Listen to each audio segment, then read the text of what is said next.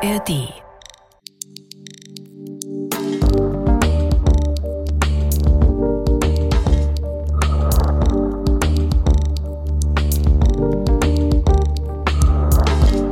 Lange ist es her, aber wir sind tatsächlich wieder zurück. Tatortgeschichte ist zurück.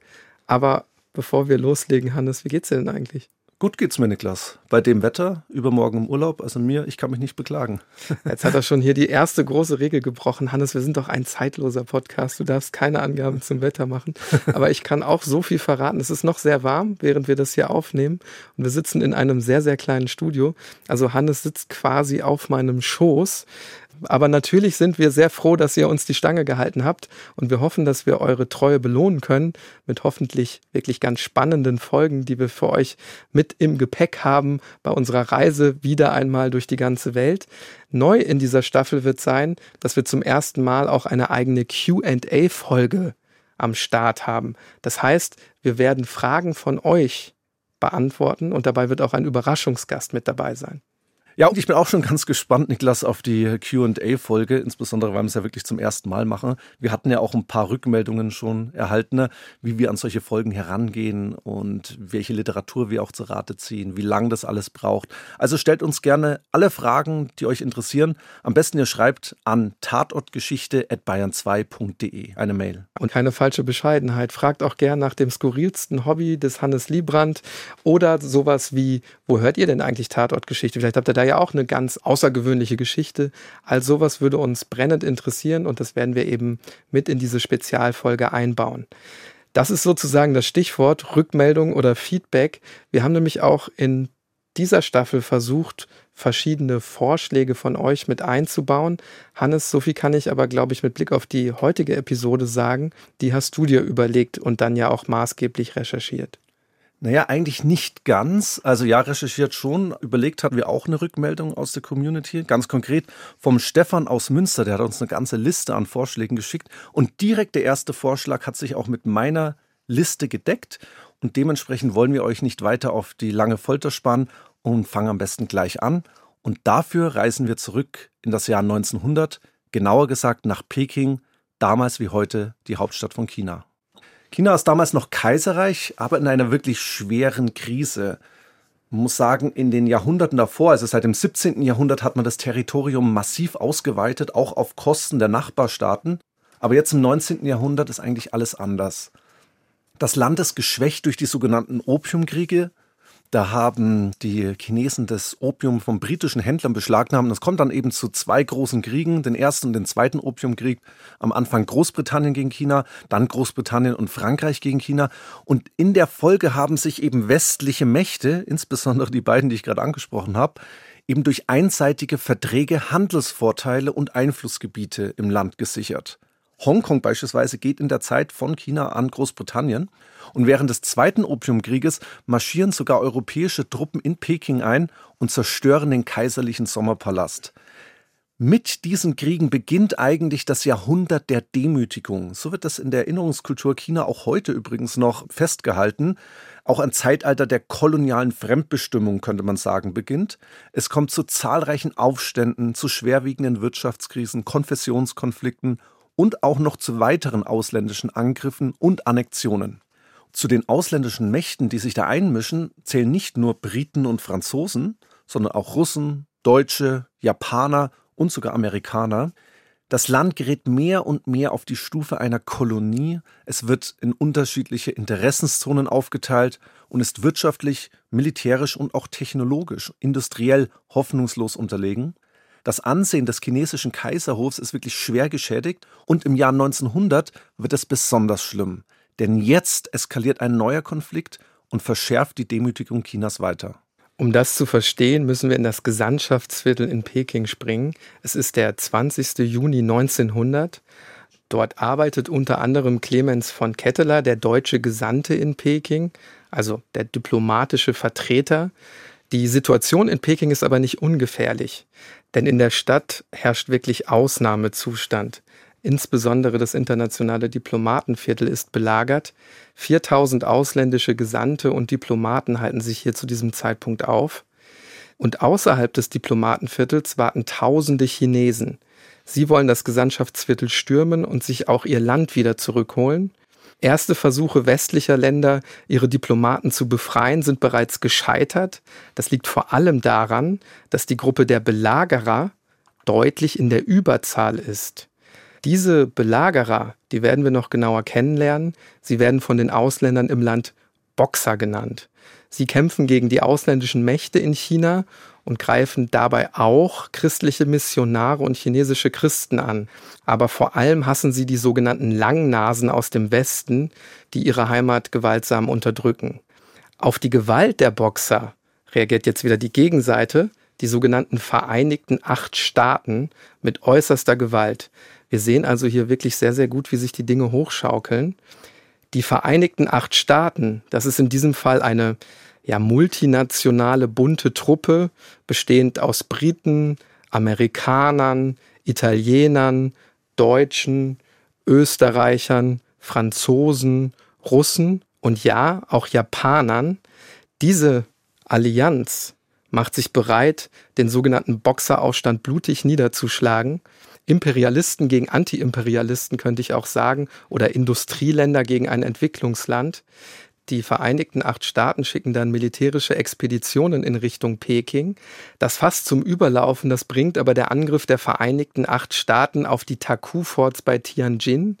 Das ist drei Tage vorher am 17. Juni 1900. Diese Festungen der Chinesen waren bereits während der Opiumkriege von strategischer Bedeutung. Sie befinden sich an der Mündung eines Flusses und liegen unweit von Peking. Spätestens ab diesem Zeitpunkt schlägt sich die chinesische Jing-Dynastie auf die Seite der Boxer. Vorher hatte man die Boxer höchstens verdeckt oder indirekt unterstützt.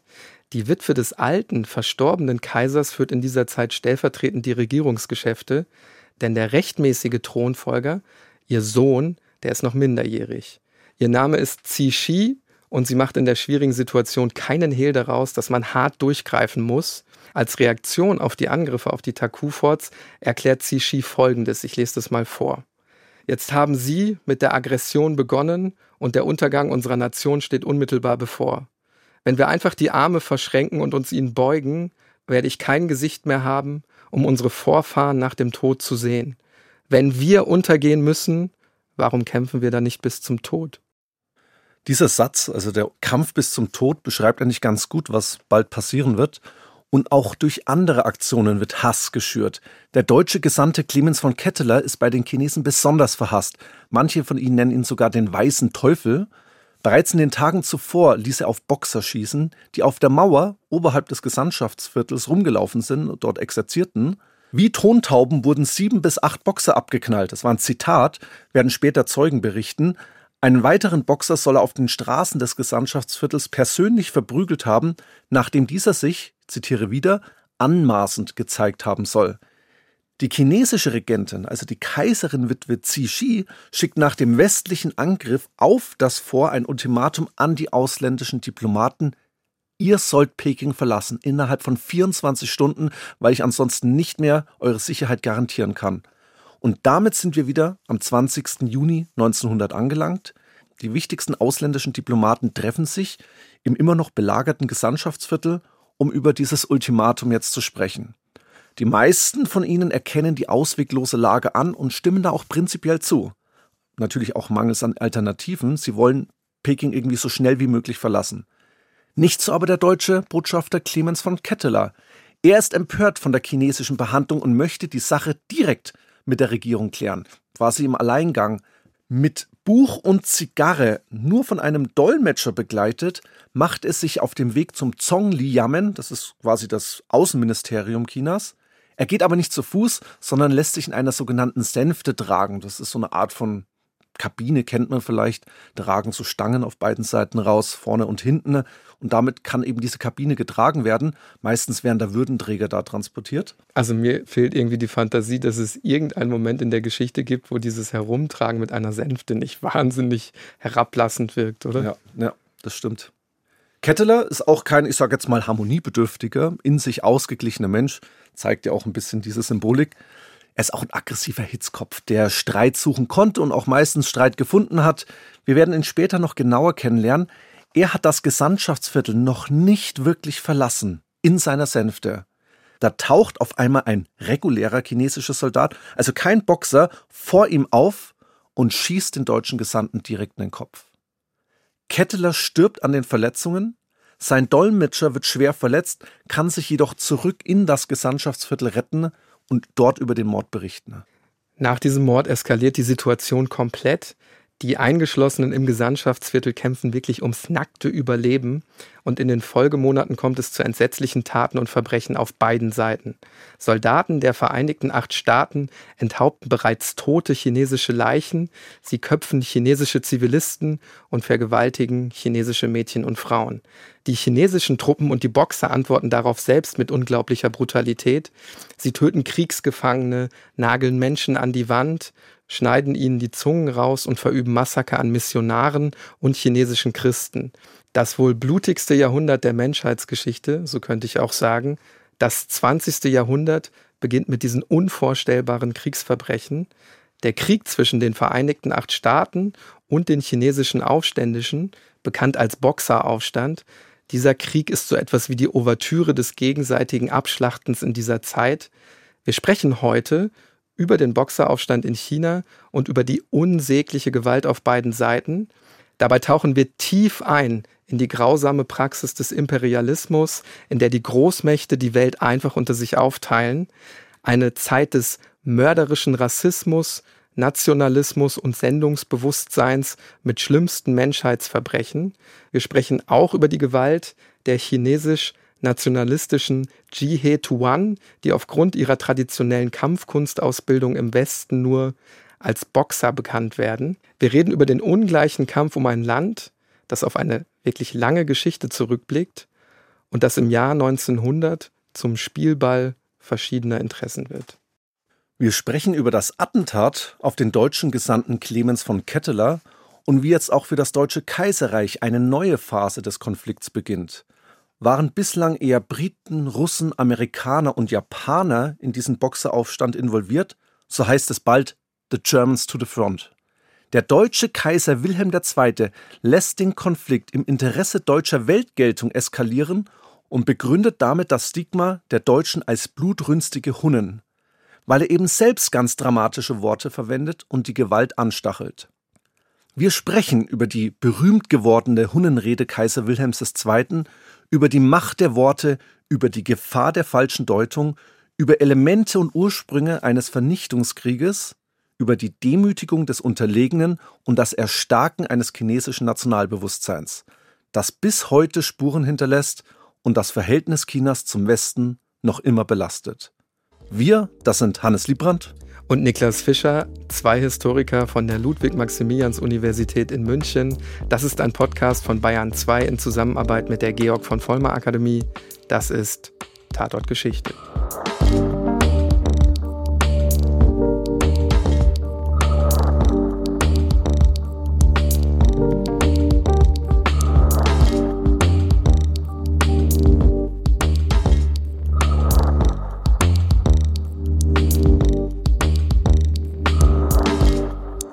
Diese Folge und alle weiteren hört ihr immer freitags in der ARD Audiothek und überall dort, wo es gute Podcasts gibt. Ja, Hannes, wir haben ja schon lange überlegt, wie wir mit dieser Folge anfangen oder wo wir da aufhören können. Das ist wirklich ein sehr, sehr komplexer Stoff. Denn eigentlich müssten wir aus dieser Geschichte fast schon mehrere Folgen machen. Wir versuchen deshalb die Vorgeschichte wirklich so kurz und verständlich wie möglich zu halten. Alle Kenner des Boxeraufstandes werden uns das bitte nachsehen, dass wir jetzt nicht alle Details besprechen können. Wir beginnen am besten mit der Frage, warum China am Ende des 19. Jahrhunderts so dermaßen in das Interesse der imperialen Mächte rückt. Davor im 19. Jahrhundert, da stand ja eigentlich eher Afrika im Fokus. Aber die Aufteilung des Kontinents, die hatten die europäischen Großmächte 1890 weitestgehend unter sich abgeschlossen. Und jetzt rückt eben China in den Fokus. Dazu müssen wir sagen, aufgeteilt wird China jetzt nicht direkt, aber sehr wohl werden Interessenszonen gebildet. Das heißt, mit Blick auf das Deutsche Reich, seit 1897 kontrolliert man Gebiete in der Provinz Shandong. Die liegt im Nordosten Chinas mit dem Gebiet Kiaochao. Die Hauptstadt Tsingtao kennt ihr vielleicht noch aus dem Geschichtsunterricht, zumindest wenn ihr einen Leistungskurs Geschichte hattet, behaupte ich jetzt einfach mal. Russland beansprucht Gebiete in der Mandschurei, ebenfalls übrigens im Nordosten Chinas. Die liegen östlich der heutigen Mongolei.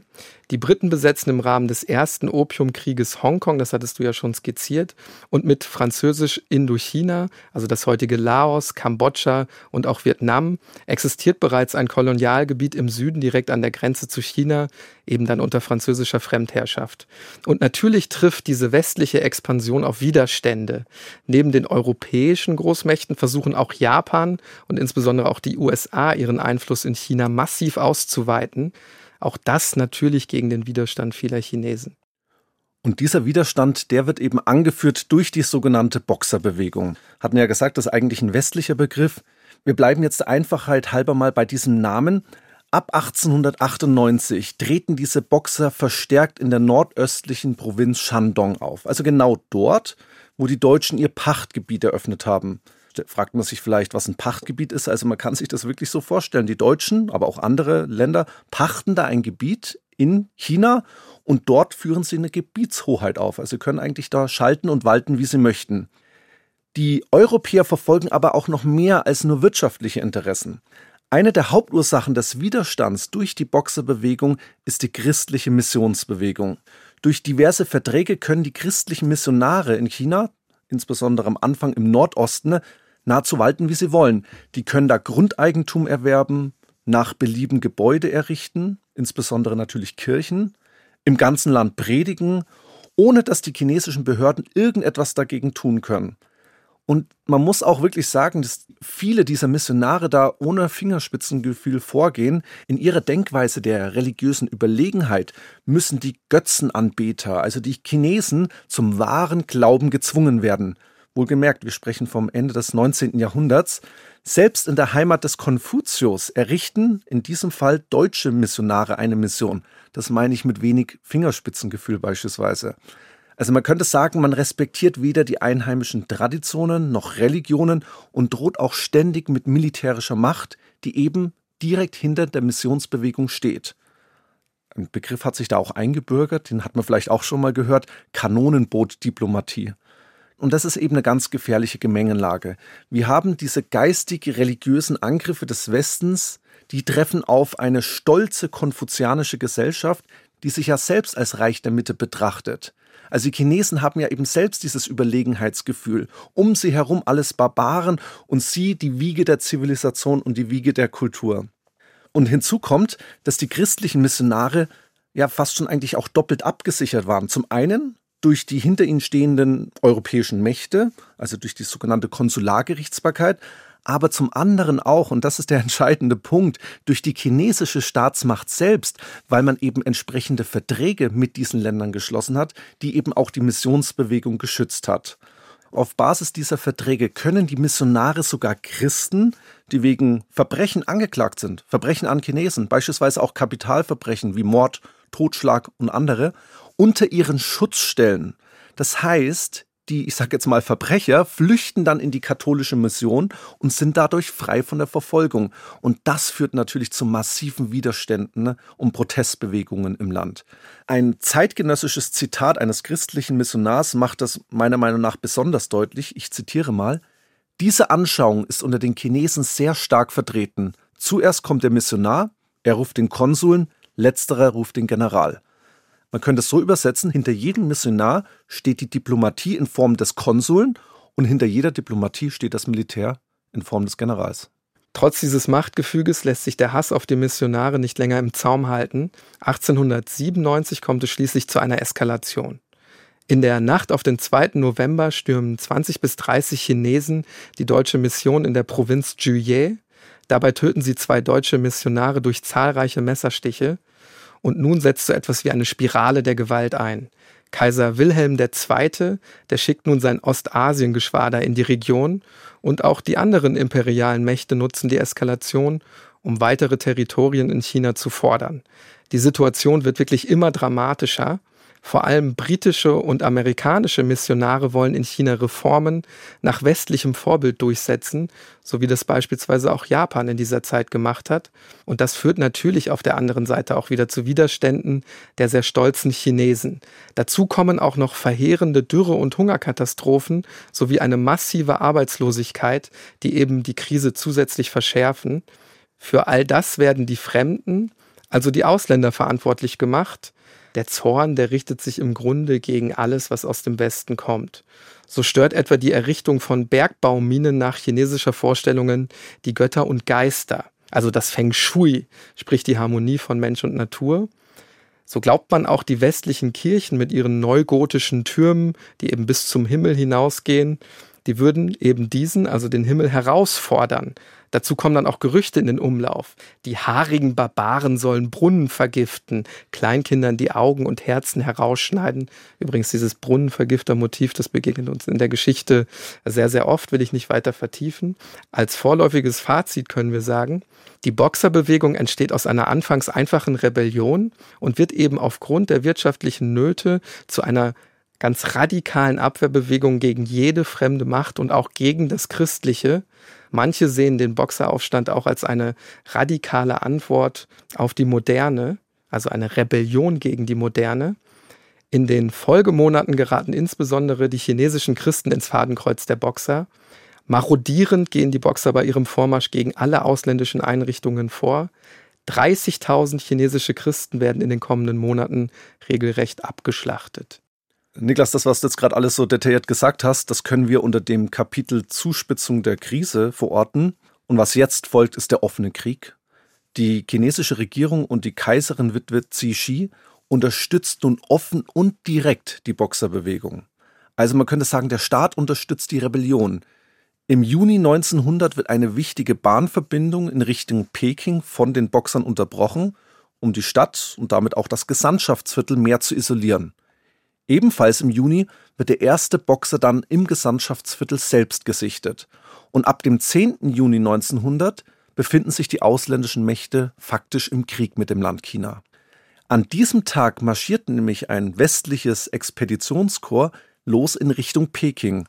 Das sind quasi Eingreiftruppen außerhalb ihres Heimatlandes, aber natürlich uniformiert und ganz regulär bewaffnet. Das bekannteste Expeditionskorps besteht aus gut 2000 Soldaten und Offizieren unter dem Kommando des britischen Vizeadmirals Edward Seymour. Und das ist die erste richtige militärische Intervention des Westens gegen die Boxerbewegung.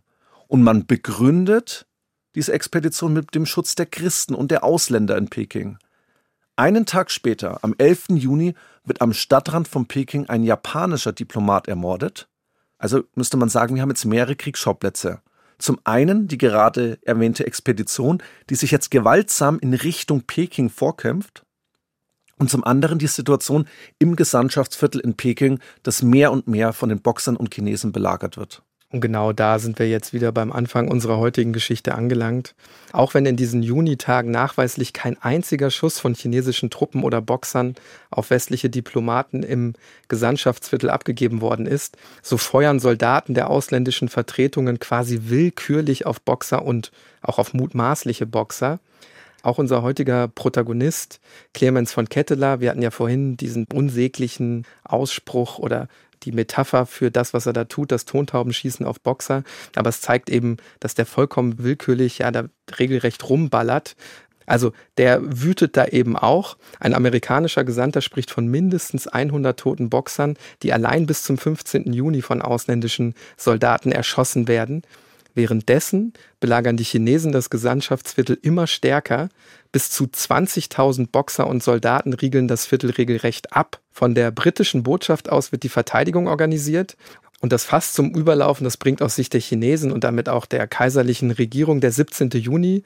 Denn jetzt werden die Taku-Forts in Tianjin angegriffen vom Meer aus. Und das ist eben die offene Kriegserklärung. Das große Problem ist, dass sich in dieser Zeit auf beiden Seiten Falken und Hardliner befinden und die bekommen jetzt eben immer mehr das Sagen und einer von ihnen ist Clemens von Ketteler. Die Ereignisse, die wir bislang geschildert haben, sind eigentlich so ein Paradebeispiel dafür, wie sich Hass und Gewalt gegenseitig aufstacheln können, bis schließlich ein offener Krieg ausbricht. Am 19. Juni 1900, also zwei Tage nach diesem Angriff auf diese Taku-Forts, übergibt die chinesische Regierung das bereits erwähnte Ultimatum an die ausländischen Diplomaten, Peking innerhalb von 24 Stunden zu verlassen, da ansonsten die Sicherheit der Menschen nicht mehr gewährleistet werden kann. Und wie sehr die Bewertungen über die Schuld für die Eskalation auseinanderdriften, das zeigt beispielsweise ein Leitartikel der Northern Chinese Daily News, ebenfalls vom 19. Juni. Ganz wichtig, quellenkritisch anzumerken, es handelt sich hier um eine englischsprachige Zeitung, die von den Briten gegründet wurde und dann eben zur wichtigsten ausländischen Zeitung in China wurde. Wir hören mal rein. China befindet sich mit allen Weltmächten gleichzeitig im Kriegszustand. Und es führt Krieg, weil es die Kaiserin Witwe und ihre Bande so wollten.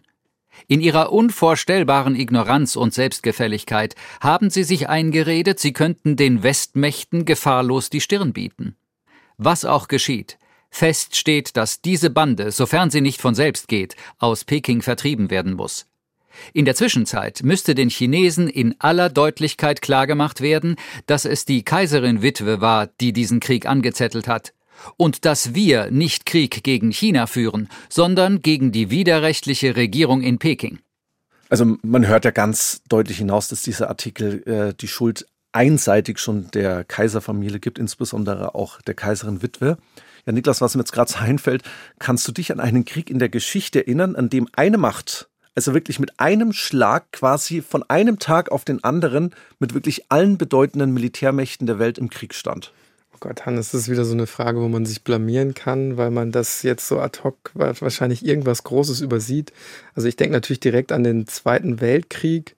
Also im Grunde befinden sich ja die Achsenmächte, also Deutschland, Japan, Italien, im Krieg mit der ganzen Welt. Aber das entwickelt sich ja erst sukzessive. Richtig, also das genau. beginnt ja nicht am ersten Tag. Genau, das allmählich und auch die Achsenmächte haben ja Verbündete, also Deutschland hat Verbündete.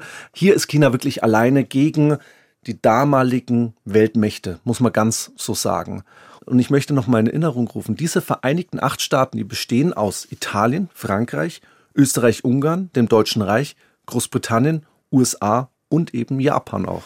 Ja, eigentlich schon auch irre, wenn man überlegt, dass dann 14 Jahre später genau diese Mächte sich gegenseitig den Kopf einschlagen im Ersten Weltkrieg. Stimmt. Ne? Ja, wandelt sich dann total in den Jahren darauf. Man zieht sich dann auch aus China zurück und dann liegt der Fokus wieder auf Europa. Wollen wir nicht weiter vertiefen, aber was man auf jeden Fall sagen kann, auf dem Papier ist es eine eindeutige Sache, klar. Aber die Diplomaten im Gesandtschaftsviertel, die sind ja erstmal massiv in der Unterzahl. Klar, da stehen ja 20.000 Boxer und Chinesen um dieses Diplomatenviertel herum. Zunächst stimmen sie auch diesem Ultimatum zu, dass sie eben Peking verlassen, erbitten nur ein bisschen Aufschub. Es müssen noch ein paar organisatorische Dinge geklärt werden. Dann aber wird Clemens von Ketteler am 20. Juni ermordet. Das ist ja unser heutiger Tatort. Und von Ketteler war jemand, vielleicht sollten wir mal ein paar Worte über von Ketteler verlieren. Das ist wirklich jemand, der mit dem goldenen Löffel geboren wurde, dann die Schule abbricht, Spielschulden anhäuft, vor allen Dingen durch Vitamin B eine Diplomatenkarriere einschlägt der ist dann erst in China, dann wieder in Berlin, dann in Washington und Mexiko. Insbesondere auch, weil seine Mutter beim Kaiser höchstpersönlich vorsprechen kann, also Beziehungen bis zum deutschen Kaiserhof hat. Und ja, er war ein Hitzkopf, wahrscheinlich auch ein verwöhnter Hitzkopf, der ein Jahr vor seiner Ermordung wieder nach China bestellt wird. Dort auch wahllos Boxer einsperren lässt, sie teilweise öffentlich verprügeln lässt und dann beim Ausbruch sofort auf sie schießen lässt und deshalb wirklich verhasst ist. Der verhasste Europäer, der verhasste Deutsche. Und seine Ermordung ändert wirklich alles. Das Ultimatum der chinesischen Regierung wird von den ausländischen Diplomaten jetzt abgelehnt. Und Punkt 16 Uhr am 21. Juni 1900, also genau 24 Stunden nach Ablauf des Ultimatums, beginnt die chinesische Seite mit der Beschießung des Gesandtschaftsviertels. Unterstützt Qing, vernichtet die Fremden, lautet jetzt die Parole, mit der man die eigenen Leute mobilisieren möchte. Und am selben Tag wird schließlich das kaiserliche Dekret erlassen und damit erklärt, dass sich China mit den ausländischen Mächten im Krieg befindet. Nachdem unser Land 30 Jahre lang große Nachsicht gezeigt hat und ausschließlich auf eine Befriedung der Lage bedacht war, haben das nunmehr die Fremden ausgenutzt, um plötzlich überall Unruhe zu stiften, unser Land zu schikanieren, unsere Territorien zu besetzen, auf unserem Volk herumzutrampeln und uns unserer Reichtümer zu berauben. Wenn der Hof auch nur die kleinsten Zugeständnisse machte, verstärkten die Fremden ihre Willkürakte. Mit Tränen in den Augen haben wir heute im Ahnentempel die Vorfahren in Kenntnis gesetzt.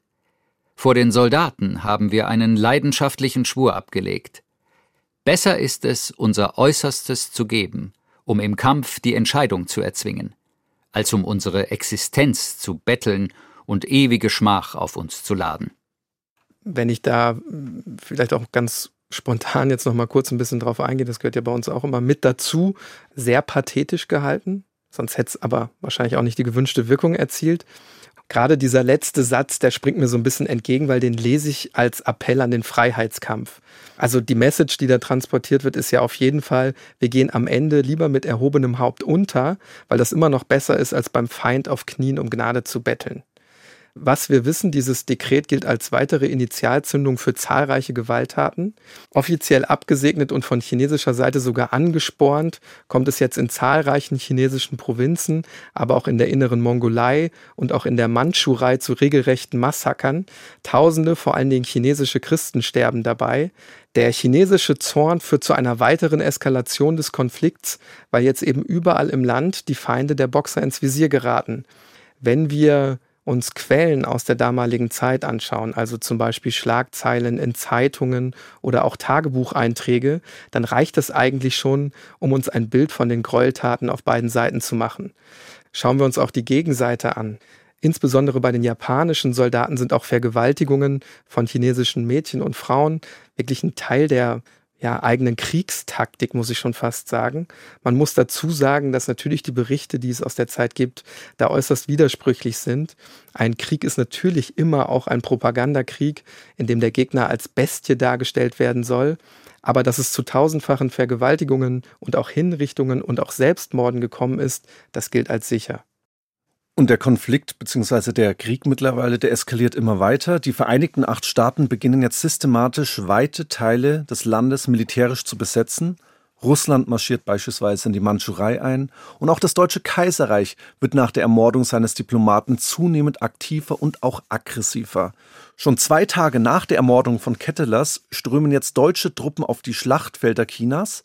The Germans to the front lautet der Befehl vom englischen Admiral Edward Seymour, wir haben ihn schon mal kennengelernt, das ist der Anführer des Expeditionskorps der Vereinigten Acht Staaten, in Anerkennung des deutschen bzw. des preußischen Soldatentums und auch aufgrund der militärischen Erfahrung und Ausrüstung der deutschen Truppen.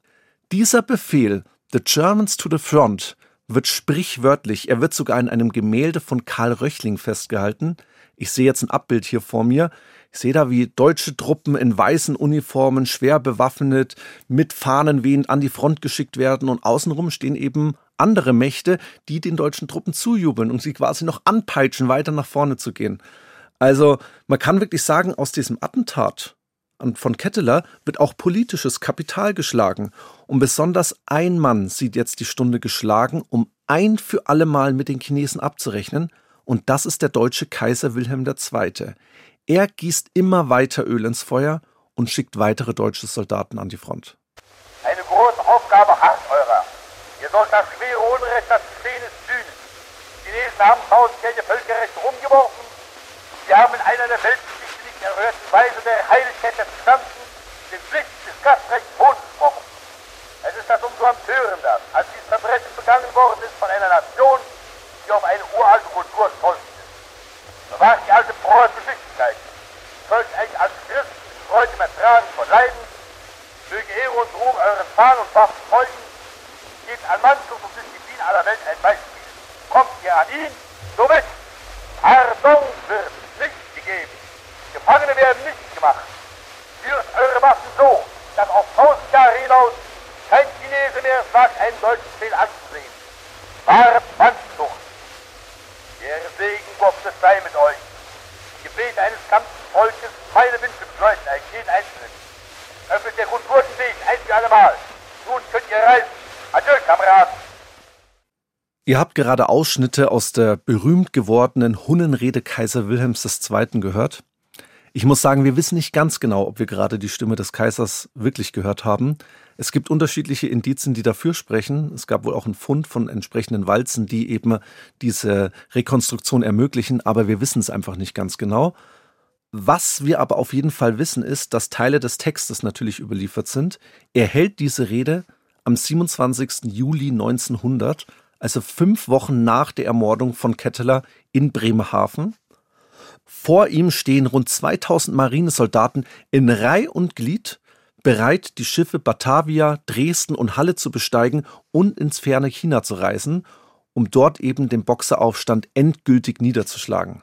Lass uns auch nochmal den Ton dieser Rede, das haben wir jetzt sehr, sehr gut gehört, versuchen zusammenzufassen. Also ich höre auf jeden Fall einen aggressiv-nationalistischen Ton heraus. Also es ist ihm ganz wichtig, die eigene militärische Stärke hervorzuheben. Und genau deshalb ist ja die Rede auch zu so einer Art Exempel für den preußischen Imperialismus vor 1914 geworden. Ja, unbedingt. Es wird wirklich die skandalös, die Rede. Anders kann man es nicht sagen. Sie wird auch zum Skandal in der damaligen Zeit. Sie trifft zwar auf eine sehr aufgeheizte Stimmung, das muss man immer auch zeitgenössisch äh, bewerten. Es kursieren wohl auch Gerüchte über die Erstürmung des Gesandtschaftsviertels in der damaligen Zeit, über Massenmorde an allen Weißen in Peking. Und Wilhelm II., der lässt sich natürlich gerne von diesen emotionalen Stimmungen leiten und mitreißen. Viele Historikerinnen und Historiker haben diese Hunnenrede mit dem persönlichen Geltungsbedürfnis auch des Kaisers erklärt. Es gibt verschiedene Textversionen der Rede. Es ist jetzt kein Manuskript überliefert, vielleicht gab es das auch gar nicht. In der offiziell freigegebenen Version der Rede, da fehlt dann aber der Verweis auf die Hunnen. Es kann also durchaus sein, dass der Kaiser da an der Stelle improvisiert. Reichskanzler Bernhard von Bülow hat später die Rede als die schlimmste Rede überhaupt bezeichnet. Jedenfalls ist sie wohl ein Novum, denn dass ein Staatsoberhaupt in einer Rede massive Verbrechen an der Menschlichkeit fordert, das hat es so zu diesem Zeitpunkt wahrscheinlich noch nicht gegeben. Vor allem, wenn man sich vor Augen führt, dass das Deutsche Reich ja erst kurz vorher, nämlich im Jahr davor, die Hager Landkriegsordnung mit unterschrieben hat, also in der es natürlich darum geht, welche Regeln im Kriegsfall zu befolgen sind. Ja, nach diesem Text fordert er eigentlich das Völkerrecht zu ignorieren. Ist eigentlich schon wirklich skandalös. Man muss vielleicht auch ergänzen, dass der überlieferte Text oder die überlieferten Texte, besser gesagt, an sich auch unterschiedliche Interpretationen zulassen. Ich kann mich da beispielsweise noch an die Vorlesung meines Doktorvaters während des Studiums erinnern. Neben mir saß übrigens ein gewisser Niklas Fischer in der damaligen Zeit auf den Bänken. Die Passage Pardon wird nicht gegeben, Gefangene nicht gemacht, kann man ja aktiv oder passiv auslegen. Wenn man die Passage aktiv liest, dann könnte man die Zeilen ja als Aufforderung interpretieren an die deutschen Soldaten, dass sie kein Pardon geben sollen und dass sie auch keine Gefangenen nehmen sollen. Und das wäre ein ganz klarer Aufruf zu Kriegsverbrechen. Wenn man die Passage hingegen passiv liest, könnte man denken, das ist eine Aufforderung an deutsche Soldaten, ja wachsam und achtsam zu sein, weil der Feind ihnen kein Pardon geben und auch keine Gefangenen nehmen wird. Deshalb ist es auch nicht verwunderlich, dass manchmal auch der Text überliefert wird, Pardon wird euch nicht gegeben.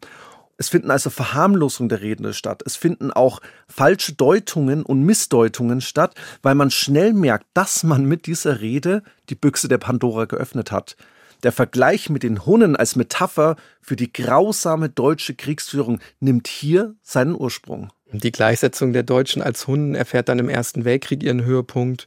Vor allen Dingen denke ich da natürlich an englische und amerikanische Kriegspropaganda, also der blutrünstige Hunde mit Pickelhaube als Symbol für den preußischen Militarismus, der brandschatzt, vergewaltigt und tötet. Kehren wir zurück zum Boxeraufstand, eigentlich müsste ich ja sagen Boxerkrieg, weil wir das ja vorhin schon ausgeführt haben, und schauen uns das deutsche Heer in Ostasien genauer an. Das gesamte deutsche Truppenkontingent in China besteht aus 2500 Marinesoldaten und knapp 12.000 Mann klassischer Bodentruppen. Das Expeditionskorps ist damit nach dem japanischen das größte.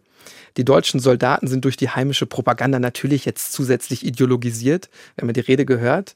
Die Chinesen werden als minderwertig, feige, hinterlistig, dreckig und grausam beschrieben, wir haben hier also starke rassistische Töne. Das gilt aber übrigens nicht nur für das Deutsche Kaiserreich, sondern im Grunde für alle beteiligten westlichen Mächte und übrigens interessanterweise auch für Japan. Also auch dort gibt es eine Abwertung der Chinesen, ganz, ganz starke rassistische Abwertungen insgesamt. Wir schauen uns aber vielleicht einmal den deutschen Rassismus etwas genauer an. Denn aus der damaligen Zeit sind zahlreiche deutsche Soldatenbriefe überliefert. Die wurden damals übrigens im Volksmund als Hunnenbriefe bezeichnet. Die sind deshalb besonders bekannt, weil sie im Deutschen Reichstag vorgelesen werden. Zum Beispiel von dem Sozialdemokraten August Bebel. Er wählt Passagen aus zwölf unterschiedlichen Soldatenbriefen aus. Zwei dieser besonders eingängigen, weil brutalen Stellen hört ihr jetzt. Gefangene werden nicht gemacht. Das heißt, wenn sie gemacht werden, werden sie sofort nach dem Gefecht erschossen. Wir Deutsche und Russen waren immer die Ersten. Wir haben unsere Detachements aus Tientsin und die europäischen Matrosen befreit. Sämtliche Forts, worin chinesisches Militär und Räuber, genannt Boxer waren, eingenommen und alles niedergemacht. Ob Soldat, Räuber, Chinesen, Frauen oder Kinder, das war uns gleich. Alles niedergestochen oder niedergeschossen. Alles, was uns in den Weg kam, ob Mann, Frau oder Kind, alles wurde abgeschlachtet. Nun, wie die Weiber da schrien. Aber des Kaisers Befehl lautet, keinen Pardon geben. Und wir haben Treue und Gehorsam geschworen. Und das halten wir auch. Und wenn man sich auch diese anderen Briefe durchliest, dann erkennt man eigentlich immer so ein wiederkehrendes Muster, also so ein Verstecken der Soldaten auch hinter einer Befehlskette. Also es war meine Pflicht. Ich habe Gehorsam gezeigt. Der Verweis auch auf die Hunnenrede, ganz wichtig, also dass die Hunnenrede auch sie angestachelt hat, die Soldaten, und natürlich könnte man auch denken, diese Verrohung im Krieg, da gab es dann schon häufiger auch Studien, ob das dann irgendwie im Krieg dann auch so eine Eigendynamik nimmt, wollen wir jetzt auch nicht weiter behandeln. Aber man sieht auch, dass wirklich ein Rassekrieg hier geführt wird. Ein Vernichtungskrieg und ein Rassekrieg gegen ja angeblich minderwertige Rassen. Und zu denen zählten eben damals die Chinesen in den Augen vieler Menschen. Andere Briefe beschreiben übrigens auch regelrechte Treibjagden auf angebliche Boxer oder die völlige Zerstörung ganzer Dörfer. Man liest über Massenexekutionen von Kriegsgefangenen. Solche, das müsste natürlich jetzt in Anführungsstrichen denken, Ruhmestaten gelangen nach Deutschland und treffen dort wirklich auf eine national aufgeheizte Stimmung. Aber, das haben wir ja schon gehört durch August Bebel, es gibt eben auf der anderen Seite auch Proteste gegen diesen barbarischen Krieg. Und hier sind eben vor allen Dingen die Sozialdemokraten hervorzuheben. Aber auch innerhalb der Regierung wird zumindest hinter vorgehaltener Hand vor allem die Kriegstreiberei des Kaisers kritisiert. Und das gilt eben ganz besonders für seine unnötige und mit Hass erfüllte Hundenrede. Wir sollten natürlich auch festhalten, dass die Soldaten der anderen beteiligten Nationen ähnliche Briefe verfasst haben und auch die Boxer selbst die entfesselte Gewalt mit in die eigene Kriegstaktik einbauen. Aber das soll natürlich überhaupt nicht die Taten relativieren, Insgesamt ist die Quellenlage aber eher bescheiden. Deshalb haben wir diese deutschen Quellen mal exemplarisch für euch herausgesucht. Und natürlich hätten wir auch bei den chinesischen Quellen die Problematik von Übersetzung, Interpretation, also auch die Sprachbarriere. Die offizielle Militärführung ist mit der Gewalt natürlich diskreter umgegangen als einfache Soldaten, aber auch hier haben wir überlieferte Quellen, die diesen Vernichtungskrieg belegen und zeigen, dass die obersten Entscheidungsträger die Gewalt zumindest geduldet haben.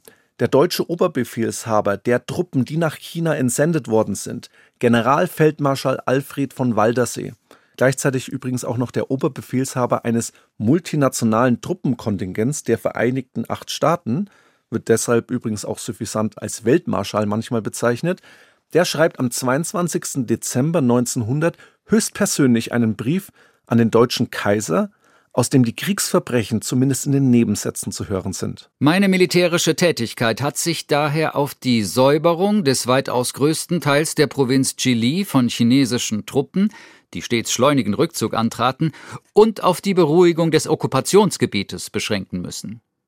Dass es zu ernsten Gefechten nicht gekommen ist, bedauert niemand mehr als das deutsche Expeditionskorps vom General bis zum Musketier herab wo Teile desselben mit Chinesen zusammengestoßen sind, seien es Soldaten oder Boxer. An schärfstem Anfassen hat es nicht gefehlt, was sicherlich lang in Erinnerung bleiben wird. Die Zahl der dabei ums Leben gekommenen Chinesen ist eine sehr erhebliche. Durch alle Truppenteile geht ein frischer Geist, und halte ich Euer Majestät Ostasiatisches Expeditionskorps für einen hervorragend tüchtigen Truppenverband und für jede Aufgabe gewachsen. Ja, was mir da auf jeden Fall auffällt, ist der militärisch sehr, sehr nüchterne Ton. Mhm. Also das ist, hat natürlich einen ganz anderen Charakter, aber man erkennt auch in diesen Schlüsselstellen, okay, wie man eben mit den Chinesen dann auch umgegangen ist. Besonders erwähnenswert ist meines Erachtens das Bedauern, dass es oftmals nicht zum Feindkontakt auf breiter Front gekommen ist. Also die Ausschreitungen werden als schärfstes Anfassen legitimiert und damit auch von der militärischen Führung und hier von Waldersee gut geheißen. Und damit können die sogenannten Boxernester, ist übrigens auch ein Begriff, der damals verwendet wurde, bildlich gesprochen radikal ausgeräuchert werden. Und das ist ja im Grunde besonders erstaunlich, weil die Entscheidung auf dem Schlachtfeld zu diesem Zeitpunkt im Grunde längst gefallen ist. Deshalb ja auch die geringen Feindkontakte. General Waldersee und seine Truppen kommen einfach viel zu spät. Denn schon am 14. August erreichen nämlich die internationalen Truppenverbände Peking und erobern eben im Anschluss die Stadt. Und zu diesem Zeitpunkt sind die Truppen, die Kaiser Wilhelm drei Wochen vorher mit seiner berühmt-berüchtigten Rede in Bremerhaven so feierlich losgeschickt hat, noch gar nicht vollständig in China angekommen auch wenn Teile der chinesischen Armee über moderne Waffen verfügen und teilweise sogar im Westen ausgebildet wurden, so haben sie vor allen Dingen gegen die britischen Truppenverbände in Peking keine Chance. Die Amerikaner spielen hier übrigens ebenfalls eine wichtige Rolle. Die haben nämlich in Manila einen strategisch wichtigen Truppenstützpunkt, Jetzt muss man wieder gut im Geschichte-Leistungskurs gewesen sein. 1898, der spanisch-amerikanische Krieg, da werden ja auch die Philippinen erobert und deswegen haben die USA eben hier einen wichtigen Stützpunkt. Bereits einen Tag später flieht die chinesische Regentin Cixi in der Kleidung einer einfachen Bäuerin mit einem kleinen Gefolge dann auch tatsächlich aus der Stadt. Diese Cixi ist sowieso eine ganz wechselhafte Person, wie ich finde. Sie und ihre Hofklicke hofiert erst die Ausländer unterstützt dann die Boxer und nachdem man merkt, hoppla, die Vereinigten Acht Staaten erobern jetzt Peking, dann vollzieht sie wieder eine Kehrtwende und bricht mit den Boxern, lässt sogar zahlreiche Boxer in öffentlichen Massenhinrichtungen ermorden. China erlebt in dieser Zeit wirklich schreckliche Wochen. Plünderungen, Vergewaltigungen, Hinrichtungen sind wirklich an der Tagesordnung und werden von fast allen Seiten begangen. Wir sehen auf der einen Seite nationalistisch, rassistisch und sozial-darwinistisch aufgeladene westliche Truppen, Japan müsste ich auch noch dazu zählen, die glauben, China ihre Zivilisation überstülpen zu müssen, und auf der anderen Seite gedemütigte, stolze, aber nicht weniger gewaltbereite Chinesen, für die diese Niederlage zum Schreckgespenst ihrer Geschichte werden wird und die sich tief in ihrer Erinnerungskultur verankern wird. Mit Folgen bis heute. Übrigens, am 12. Oktober könnt ihr Hannes und mich live hören und sehen beim BR Podcast Festival in Nürnberg. Da präsentieren wir euch exklusiv eine neue Folge von Tatort Geschichte. Am 12. Oktober im Studio Franken in Nürnberg. Um 20 Uhr legen wir los. Tatort Geschichte live auf der Bühne beim BR Podcast Festival. Tickets gibt es unter www.podcastfestival.de. Wir freuen uns sehr auf euch.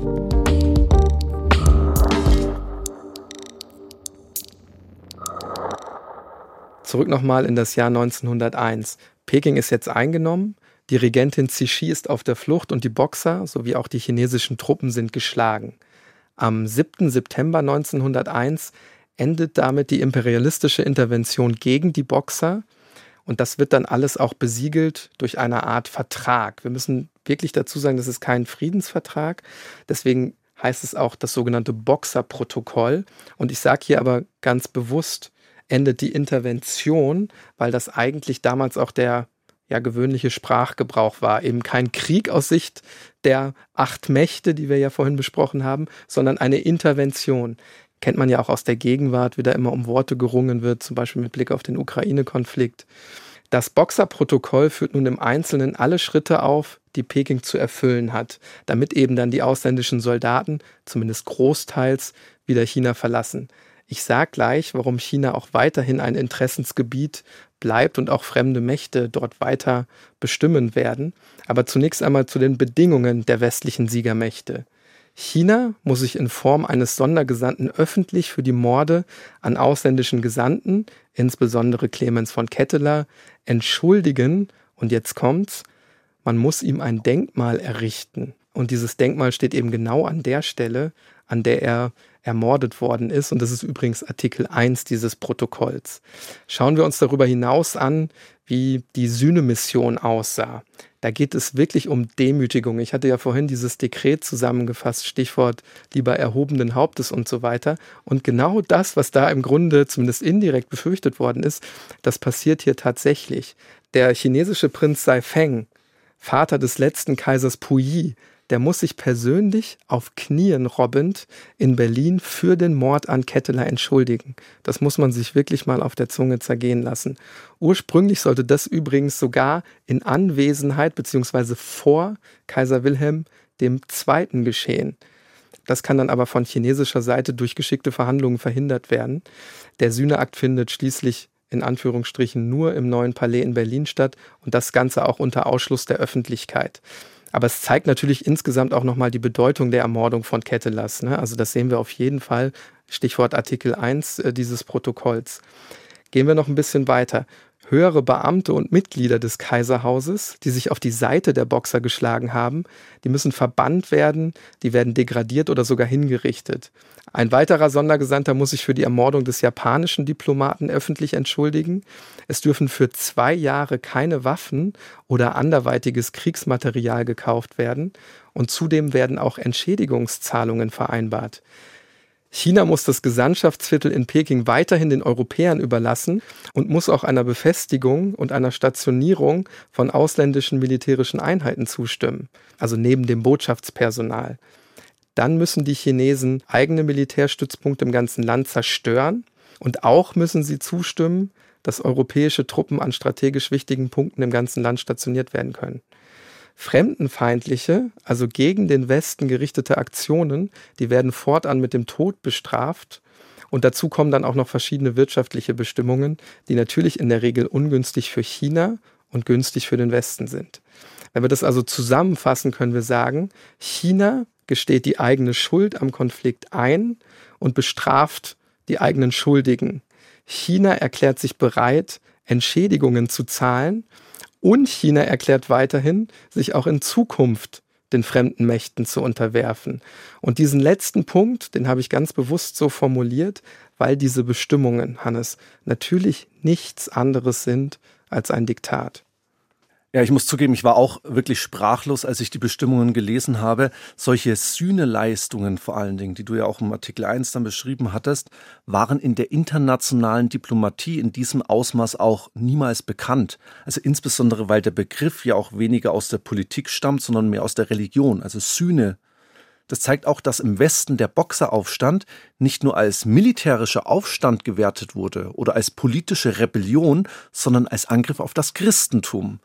In anderen Reden Kaiser Wilhelms betont er das religiöse Moment ganz ausdrücklich. Da spricht er auch von der Heiligkeit des Gastrechts, das die Chinesen verletzt haben, von dem Segen Gottes auf der einen Seite und der heidnischen Kultur auf der anderen. Und ein Satz von einer dieser Reden bei der Verabschiedung deutscher Truppen Richtung China ist dabei, wie ich finde, besonders exemplarisch. Ich zitiere mal.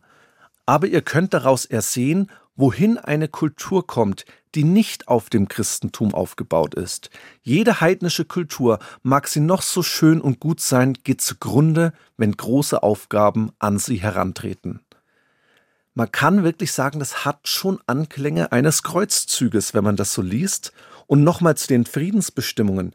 Also jetzt schwierig immer historische Vergleiche anzustellen wenn man das mit dem Versailler Friedensvertrag vergleicht, ja gut, Deutschland muss nach 1918 die Alleinverantwortung am Ausbruch des Ersten Weltkriegs übernehmen. Artikel 231 war ein Riesenaufschrei in der damaligen Zeit, aber kein Vertreter Deutschlands muss irgendwie auf den Knien robben. Mhm. Und wir haben die Reparationszahlung nach dem Ersten Weltkrieg ja auch, ne? also Entschädigungszahlungen, um die es hier geht.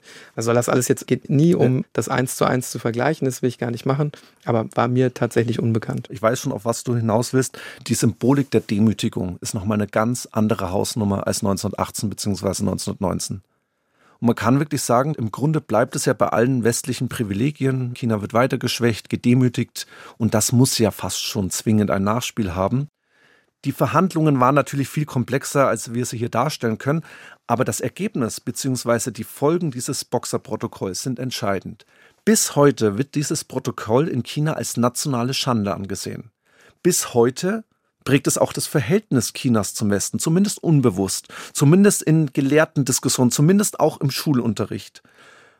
Ab 1900, also wirklich nach diesem Boxeraufstand, 1901 dann vor allen Dingen, kann man eindeutig den Aufstieg eines chinesischen Nationalismus nachzeichnen. Viele Chinesen erkennen, dass man sich reformieren muss, dass man wirtschaftlich und militärisch mithalten muss, um eben im Zeitalter des Imperialismus nicht nochmals so ausgebeutet und gedemütigt zu werden. Und es entwickelt sich auch mehr und mehr ein chinesisches Nationalgefühl, das sich vor allen Dingen gegen jede Form des Imperialismus wendet. Zunächst natürlich gegen den europäischen Imperialismus, sind ja noch die führenden imperialen Mächte bis 1945. Und nach 1945 richtet man sich vor allen Dingen gegen die Außenpolitik der Amerikaner. Am 1. Oktober 1949 ruft Mao Zedong auf dem Platz des himmlischen Friedens dann die Volksrepublik China aus und er beginnt seine Rede mit dem Satz, das chinesische Volk hat sich erhoben. Das ist natürlich auch eine Anspielung auf die chinesische Geschichte des 19. und auch des 20. Jahrhunderts, also die Zeit, in der China zum Spielball fremder Mächte wurde. Ich sage das, glaube ich, sehr, sehr oft, Hannes, dass wir so Gegenwartsbezüge nicht übertreiben wollen oder nicht überstrapazieren wollen. Auch heute müssen wir das schon aus Zeitgründen tun. Aber was ich auf jeden Fall noch besprechen wollen würde, wenn wir versuchen, die chinesische Perspektive einzunehmen, mit Blick auf den Boxeraufstand, das ist ja jetzt deutlich geworden, dann ist sicherlich der chinesische Anti-Imperialismus eine unmittelbare Folge davon. Im historisch-kollektiven Gedächtnis Chinas gibt es eben immer noch die Erinnerung an die westliche und eben auch an die japanische Demütigung. Angefangen bei den Opiumkriegen, die haben wir heute nur am Rande besprochen, dann angefacht durch ungleiche Wirtschaftsverträge, dann durch den Verlust zahlreicher Territorien und auch Einflusssphären. Denken wir an Hongkong, Taiwan, die äußere Mandschurei, Vietnam, Indochina, dann natürlich auch die britische Expedition nach Tibet und natürlich auch durch weitere Kriege. Und einen dieser Kriege werden wir in dieser Staffel besprechen. Ihr könnt da also auf jeden Fall drauf gespannt sein. Ja, Niklas, du hast jetzt von Gegenwartsbezügen gesprochen, haben jetzt leider keine Zeit mehr dafür, aber die derzeitige chinesische Politik ist ja eben auch jetzt viel stärker als damals nach außen gerichtet. Also auch imperialistisch ausgerichtet, aggressiv auch gegen äh, Nachbarstaaten. Das ist sicherlich auch eine Folge dieser Entwicklung. Wollen wir jetzt nicht weiter darauf eingehen, aber das sollte man nochmal bedenken. Ja, und die Folge, die du gerade angesprochen hast, müsst ihr auf jeden Fall hören, wird wirklich interessant und ich muss leider auch sagen, sehr grausam. Darum geht es noch nicht in der kommenden Folge, denn in der nächsten Woche reisen wir erstmal nach Sizilien, das wunderschöne Süditalien. Zum Ende des Zweiten Weltkriegs landen die Alliierten auf der Insel und in ihrem Windschatten kehrt auch eine kriminelle Vereinigung zurück, die unter Mussolini, also dem italienischen Duce, hart bekämpft wurde, die sizilianische Mafia. Welche Rolle sie im Kampf gegen den Faschismus spielte und ob insbesondere die USA dazu beigetragen haben, dass die Mafia nach dem Krieg quasi ihr Comeback feiern kann, über all das sprechen wir in der kommenden Episode. Im Mittelpunkt dabei wird auch ein eher unscheinbarer Mann stehen, der in einem kleinen, strategisch unbedeutenden Bergdorf mitten im Nirgendwo der Insel lebt. Tatsächlich ranken sich aber genau um dieses Dorf und um seine Person bis heute zahlreiche sizilianische Legenden. Dieser Mann wird von den Leuten ehrfürchtig nur Don Calo genannt. Er soll der Boss der Bosse der sizilianischen Mafia sein. Also unbedingt wieder reinhören. Dann bleibt mir, last but not least, Hannes, noch zu sagen, Tatort Geschichte ist ein Podcast von Bayern 2 in Zusammenarbeit mit der Georg von Vollmer Akademie. Wir werden es nicht müde zu betonen. Die Georg von Vollmer Akademie macht ganz wichtige politische Bildungsarbeit. Also schaut unbedingt mal ins Veranstaltungsprogramm rein. Da gibt's ganz, ganz tolle Angebote. Manchmal sind wir mit dabei, Hannes www.vollmer-akademie.de, da findet ihr alles Relevante. Tschüss.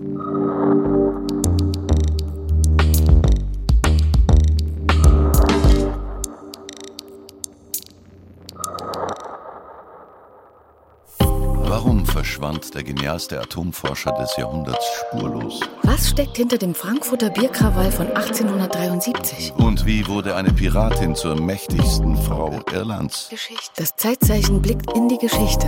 So wie sie ist. Königinnen, Entdecker, Künstlerinnen, von der Antike bis heute. Zeitzeichen. WDR Zeitzeichen. Jeden Tag ein Stück Geschichte. In der ARD Audiothek und überall, wo es Podcasts gibt.